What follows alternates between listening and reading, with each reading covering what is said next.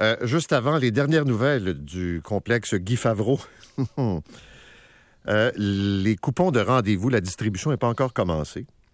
Ça devait euh, s'amorcer autour de 7 heures. Mais là, semble-t-il qu'il y a des représentants du Bureau des passeports qui se promènent dans la foule, prennent en note les noms et les dates de départ.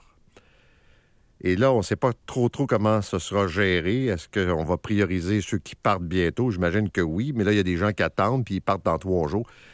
Alors, pour l'instant, euh, la confusion est maintenue. Bang! Cuillère de bois! Exactement. Alors, euh, c'est le moment de présenter les rapports des commissaires. C'est Nathalie qui commence. Bien, je vais commencer avec le dossier des passeports. Oui, Paul. Le, le plus beau pays du monde. Rappelez-vous cette citation devenue célèbre par l'ex-premier ministre Jean Chrétien. Je me demande bien ce qu'il aura à dire, euh, ce qu'il aura à dire sur la saga des passeports. Mais chose certaine, on fait dur. On fait dur. Tu vois, a- on voit des images à la télé. Là, Ben, il y a Philippe Bonneville qui te parlait hier. C'est incroyable, les gens sous la pluie. Il y a quelque chose de complètement surréaliste. Je vous donne deux exemples qui sont des cas réels. On n'est pas dans la fiction. Une maman avec son bébé de trois mois qui fait la route entre Sainte-Mélanie et Chicoutimi pour récupérer son passeport. Plus de quatre heures de route, elle a attendu toute la nuit. On lui a dit désolé madame, vous devez repartir. On peut pas vous donner votre passeport. Un autre père de famille qui lui, un père de famille qui part de Saint-Eustache, qui s'en va jusqu'à Halifax chercher son, euh, son passeport. Imaginez parce qu'il peut pas le récupérer au Québec. Des histoires comme ça, il y en a à la tonne. Alors je me dis, my God, c'est comme je sais pas combien de temps encore ça va durer, mais honnêtement, c'est pas très édifiant. C'est vraiment honteux. Puis de grâce, ne jetez pas de pierre aux agents de passeport qui travaillent six jours sur sept, euh, 12 heures par jour pour essayer de répondre à la demande. Euh, pour leur courage, les sinistrés de l'abbé qui vivent des moments extrêmement angoissants, moi j'ai pensé beaucoup à eux depuis euh, les événements euh, auxquels ils sont confrontés. Le premier ministre était sur le terrain hier, bravo à lui, parce qu'il faut être là dans ces moments. Moi, j'ai vécu avec les, euh, les, les citoyens de Rivière-au-Nord les pluies diluviennes, les inondations de 2007, et je peux vous dire que c'est une tragédie de voir, euh, ben, d'être euh, relocalisé, de perdre ta résidence. Alors, ils vont vivre des moments euh, très difficiles et je leur souhaite beaucoup de courage pour la suite des choses. L'étoile de la semaine, pour moi, va à Pascal Saint-Onge, la ministre du Sport au fédéral. Écoute, elle est, elle est nouvellement, elle est ministre depuis peu, mais je peux vous dire une chose euh, qu'elle fait bien, elle, fait bien, elle, elle prend les bonnes décisions. Elle a annoncé le gel de millions de dollars consentis à Hockey Canada après avoir affirmé, euh, en fait, après avoir obligé Hockey Canada à ouvrir ses livres. Et en revanche, si je lui accorde, euh, lui donne l'étoile de la semaine, le citron de la semaine revient à la direction de Hockey Canada, qui sont... euh, moi, j'étais renversée de les entendre dire au comité euh, devant les parlementaires à Ottawa, non, non, on n'a pas tenté de camoufler l'histoire. Fait que si on n'a pas tenté de camoufler l'histoire, expliquez-moi pourquoi c'est TSN euh, qui a sorti l'histoire, un. Puis deuxièmement, et ils reprochent aux médias le caractère, euh, le traitement spéculatif de la nouvelle. Écoute, je n'en revenais pas. C'est sûr qu'on a spéculé sur la nouvelle, on n'avait pas la vérité, on n'avait pas l'information. Alors enfin. Et la citation de la semaine pour moi, c'est de Dr Arruda. Mon intention n'a jamais été de cacher quoi que ce soit à la population de Rouen-Noranda. Euh, moi, je le crois qu'il n'y avait pas l'intention de cacher quoi que ce soit, sauf que le Dr Arruda euh, aurait pu faire, euh, aurait pu être directeur national de la santé publique plutôt que conseiller politique du ministre Lionel Carman et faire son travail, c'est-à-dire être au service de la population, du public, dévoiler les informations quand c'était le temps de le faire et expliquer pourquoi, le pourquoi et le comment et bon, les, les, moyens qui seront mis en place effectivement pour forcer la fonderie Horn à Rouen-Noranda à diminuer ses, euh, ses émissions, entre autres, dans l'atmosphère. Et là, c'est désolant d'apprendre par la plume de Thomas Gerbet que la fonderie Horn a décidé de quitter le comité de surveillance.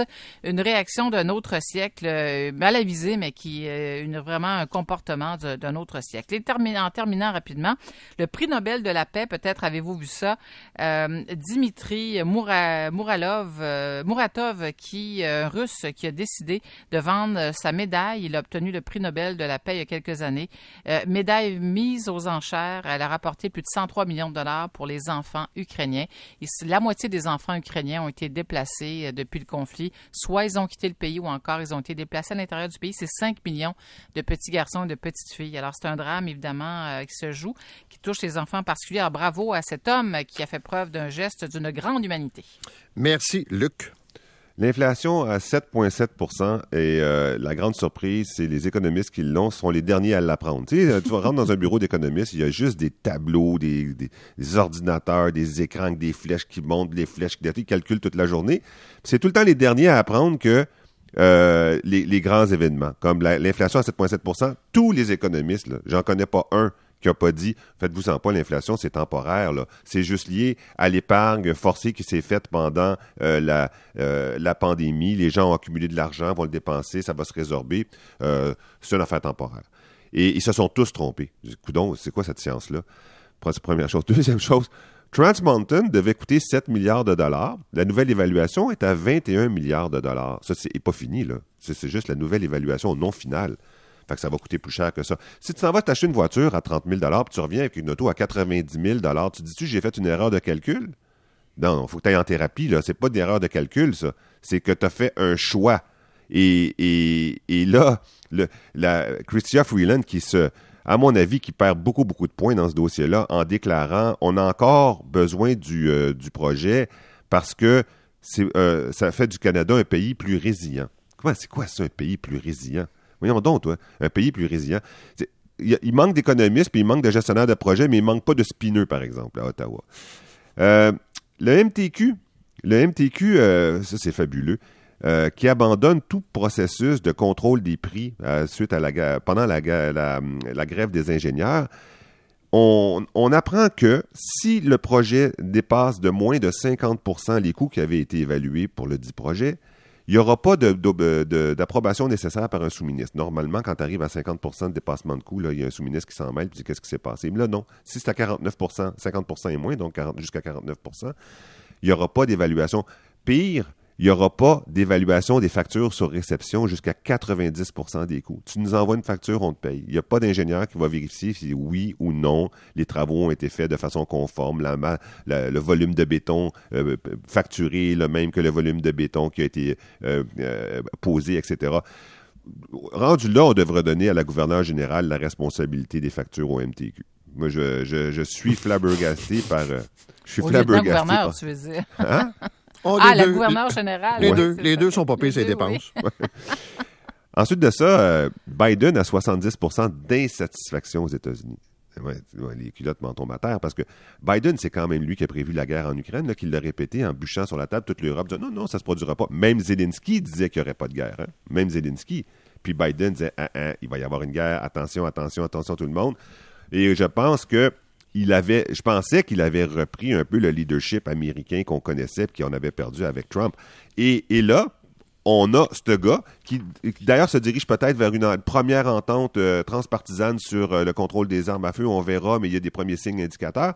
Ce gars-là est à 70% d'insatisfaction, alors que l'autre, l'agent orange, qui se fait, où on apprend tous les jours l'ampleur de la, l'ampleur de la euh, tricherie, l'ampleur du mensonge, l'ampleur de sa maladie dans sa volonté de garder le pouvoir bien qu'il l'ait perdu, serait en hausse.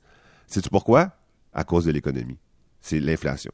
Moi, je suis persuadé de ça. C'est parce qu'il ne peut pas y avoir d'autres raisons. Une raison qui touche tous les Américains, là, parce que c'est 70% là, Tous les Américains, euh, c'est l'inflation. J'en suis persuadé. Merci beaucoup à tous les deux. Dernière commission de la saison. Bon été, puis bien hâte de vous retrouver au mois d'août. Nous aussi. Merci. Salut. Marc, c'est le moment de faire le résumé.